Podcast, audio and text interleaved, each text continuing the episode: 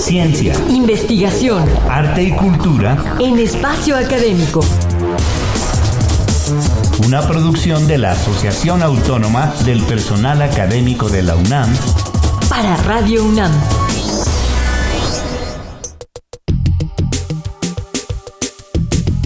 Recibimos como siempre Ernesto Medina y Sabrina Gómez Madrid para escuchar una entrega más de la serie sobre sostenibilidad y química verde.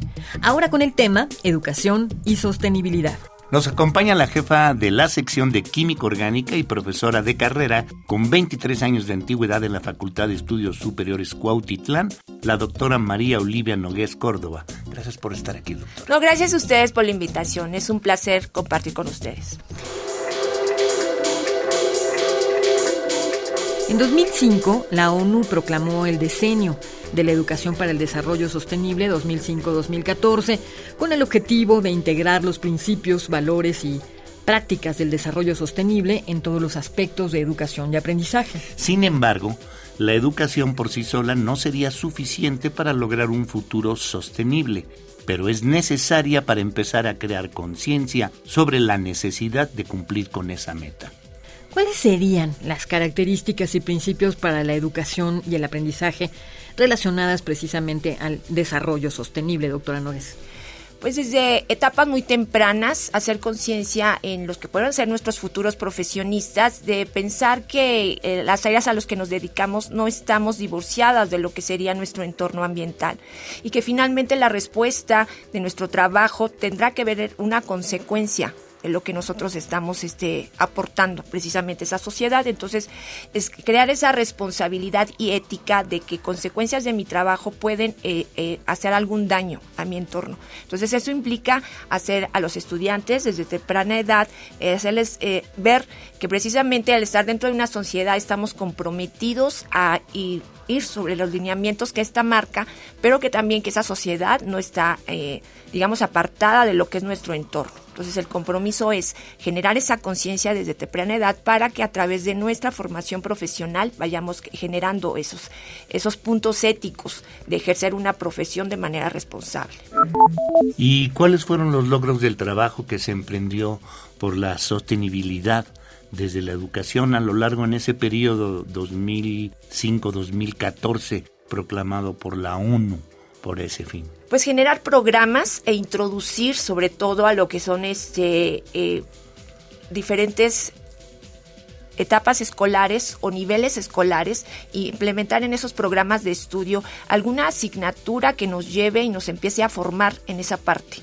¿No? Decir desde temprana edad, empezar a incorporar muchos conceptos y principios que a lo largo va a ser que eh, sean eh, específicos y que puedan ser divulgados a través de conferencias, congresos, encuentros donde hacemos ese intercambio y aportaciones. Entonces tiene mucho que ver desde empezar a implementar en programas de estudio la incorporación de temas específicos al respecto.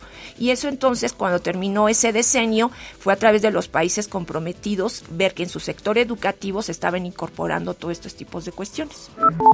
¿Qué tipo de conceptos son a los que se refiere y qué es lo que se ha concebido como educación de calidad para el desarrollo sustentable?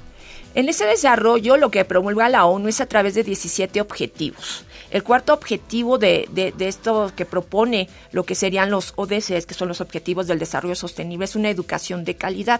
No en el sentido de decir que tengamos una gran infraestructura, sino que las personas a las que nos dirigimos como profesionistas es tener eh, esos principios básicos y éticos para poder eh, de alguna manera divulgar y hacer de conocimiento a nuestro, nuestra, nuestra comunidad, que finalmente son estudiantes y que van a ser los futuros profesionistas.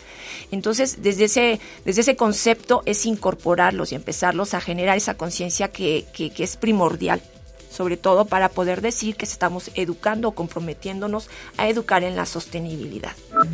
Doctora, usted ha escrito que sería muy bueno proponer la integración de la educación, la química y la sostenibilidad. ¿En qué consiste esa propuesta?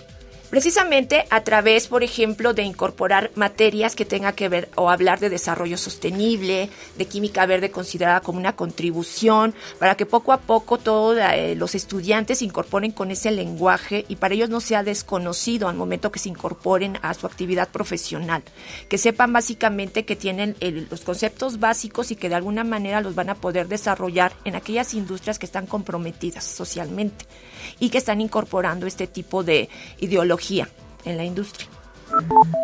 ¿Qué es lo que espera de ellos en el futuro una vez formados con esta conciencia?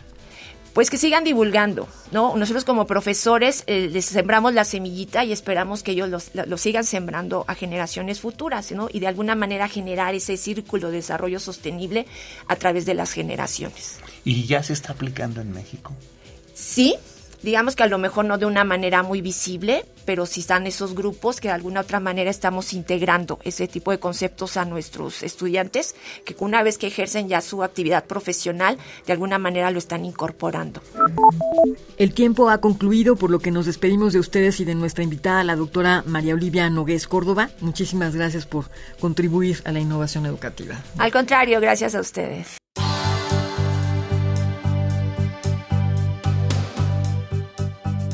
Les recordamos que pueden escribirnos a espacioacadémico.apaunam.com.mx y a consultar la página electrónica www.apaunam.org.mx a donde podrán escuchar nuestros podcasts. A nombre de todo el equipo de trabajo nos despedimos de ustedes, Ernesto Medina y Sabrina Gómez Madrid.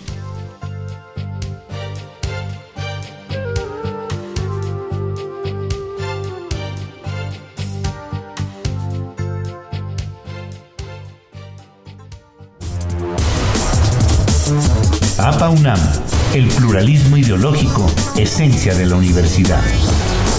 Radio UNAM, experiencia sonora.